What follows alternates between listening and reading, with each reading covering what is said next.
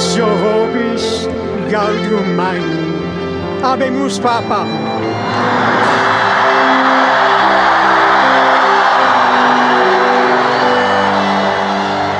Eminentissimum ac reverendissimum Dominum, Dominum Georgium Marium, Sancte Romani Ecclesiae Cardinalem Bergoglio.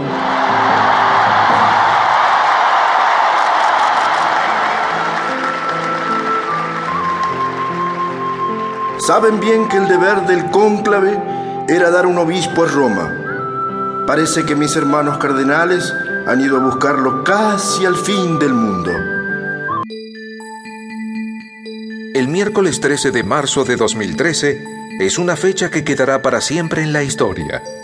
No solo para el pueblo católico, sino para todos.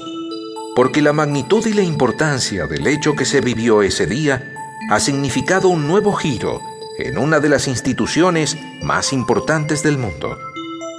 Luego de conocerse la renuncia al pontificado del Papa Benedicto XVI, la pregunta era, ¿quién lo sucedería en el trono de Pedro?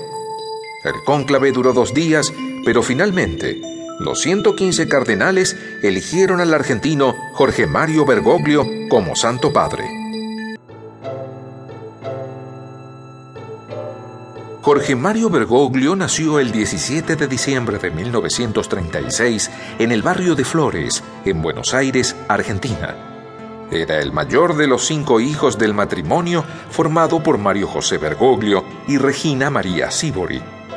Como muchos otros italianos, Mario José tuvo que abandonar su país debido al avance del fascismo y al llegar a Buenos Aires trabajó como empleado ferroviario. En Argentina conoció a otra hija de inmigrantes procedentes de Génova llamada Regina. Jorge fue bautizado el mismo día de Navidad de 1936 en la Basílica de María Auxiliadora y San Carlos Borromeo de Buenos Aires.